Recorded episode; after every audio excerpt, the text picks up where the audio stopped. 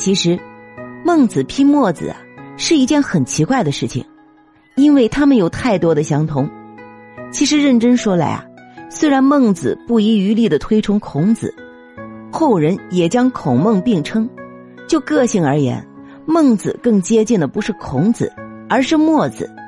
孟子和墨子大约是先秦诸子中最热的，血也热，心也热，肠子也热，不像孔子是温的，也不像老子和韩非是冷的。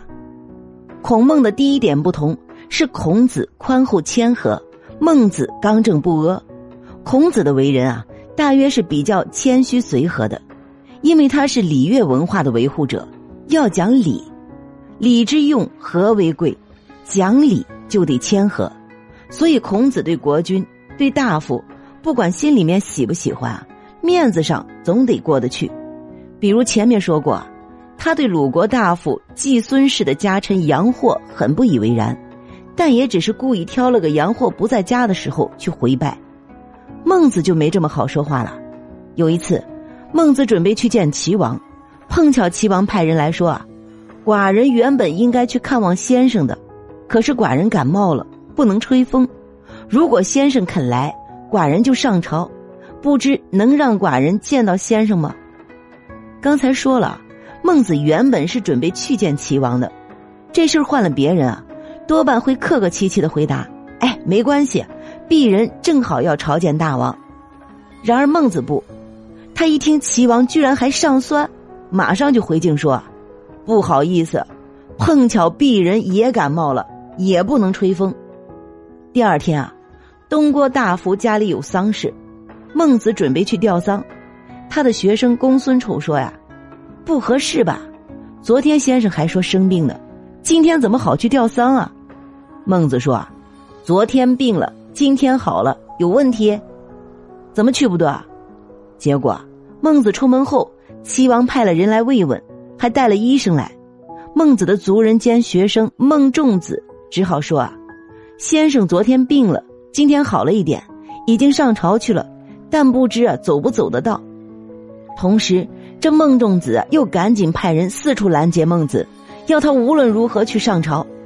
孟子是走也走不了，回也回不去，只好在一个名叫景丑的人家里借宿。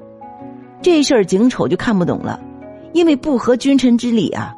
于是孟子便对景丑解释说：“天下最尊贵的东西有三样，爵位算一个，年龄算一个，道德算一个。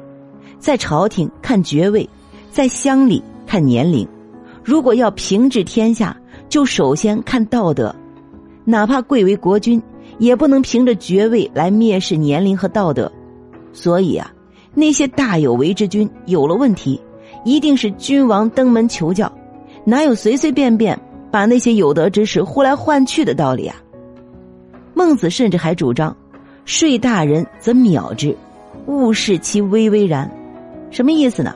就是说啊，你要去游说诸侯大夫嘛，那你就得先蔑视他。不要把他们高不可攀的权势和地位放在眼里，权势和地位没什么了不起，他们比不上道德和学问。孟子引用曾子的话说呀：“晋国和楚国的财富我们是赶不上的，但是他有他的财富，我有我的仁德；他有他的爵位，我有我的正义啊。我们又不少什么，岂止不少？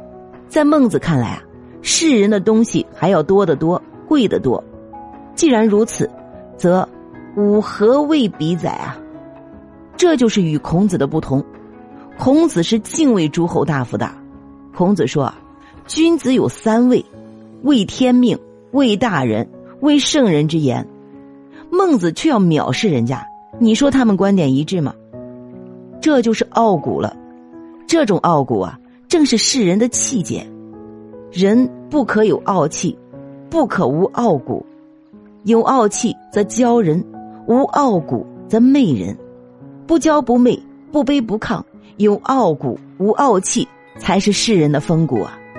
可惜这种风骨自孟子以后就不多了。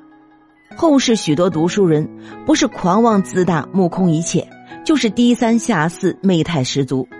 其实啊，媚态与傲气，恰是一枚硬币的正反两面。表面上是傲，骨子里是媚，或者是谄媚不成逆反，或者是谄媚有术作秀。正所谓啊，要做官，杀人放火受招安。秦汉以后的所谓狂士，是真的让人讨厌。但孔子的温和，孟子的刚直，都可爱，因为啊，都是真性情。孔孟的第二点不同啊，是孔子温文尔雅，孟子心直口快。孔子说话是比较委婉的，有时候啊你还得猜。比方说啊，鲁国大夫季孙氏在祭祀自家祖宗时，用天子之力唱歌，但他们是大夫呀，这就是明目张胆的僭越了。可是孔子怎么说呢？他并没有直截了当的批判他们僭越，而是说啊。这首歌说的很清楚，诸侯做助理，天子很庄严。三家大夫唱这首歌，用他的什么意义呢？这种批判是不是很客气、很委婉？孟子就不一样，他说话常常是直言不讳，就算拐着弯说，哎，那也是直通通的。有一次啊，孟子就问齐宣王，说有一个人要出差，把老婆孩子托付给朋友。等他从楚国回来，发现老婆孩子挨饿受冻，对这样的朋友应该怎么办？齐宣王说：“绝交。”孟子又问：“如果长官管不了部下，又该怎么办？”齐宣王说：“撤职。”孟子再问：“那如果一个国家政治搞不好，那又该怎么办？”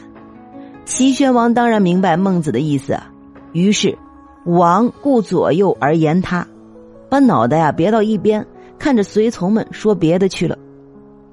其实啊，孟子这一次说话还是比较委婉的，就已经让齐宣王受不了了。所以孟子不怎么讨人喜欢，但他坚持。孟子的观点啊是不直则道不现，也就是说啊，不说直话，真理就无法表现。孔孟的第三点不同是孔子为人低调，孟子个性张扬。实际上，孟子说话直来直去，不仅因为他的性格，也因为他的思想，还因为他的人生态度。这一点啊，与孔子也不同。比如，孔子一再表白自己是述而不作，信而好古，还说啊，若胜于人，则无其感。孟子就牛得多，他的名言是：“如欲平治天下，当今之事，舍我其谁也。”也就是说，要想平天下，这会儿除了我没别人，这真是好大的口气啊！所以，孟子对谁都不客气，包括对学生。孔子我们知道啊，拿十条肉干做见面礼，并自愿接受约束，都可以教他。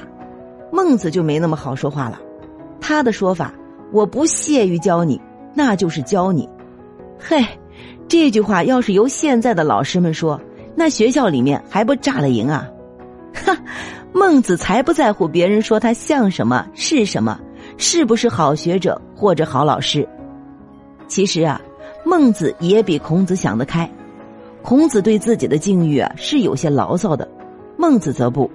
孟子曾经对一个名叫宋巨剑的人说啊：“你喜欢游说各国君王吗？我告诉你游说的态度，那就是别人理解我们开心。”不理解啊，也开心，为什么呢？因为君子以道德正义为乐，所以一个世人穷途末路时不要失去义，青云直上时不离开道。能够做官啊，就惠泽于民；不能做官，就表率于民。这就叫穷则独善其身，达则兼济天下。这大约就是孔孟之别了。孔子宽厚谦和。孟子刚直不阿，孔子温文尔雅，孟子心直口快。孔子为人低调，孟子个性张扬。所以啊，读孔如饮清泉，读孟如闻战鼓。孔子温柔敦厚，春风化雨，润物细无声；孟子侠肝义胆，气势磅礴，一洗翻马空。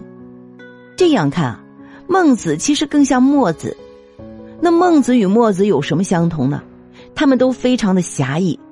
当然啊，孟子这个侠是思想上的，不是组织上的。他的身份和立场还是儒，但他和墨子一样，都行侠仗义，反战爱民。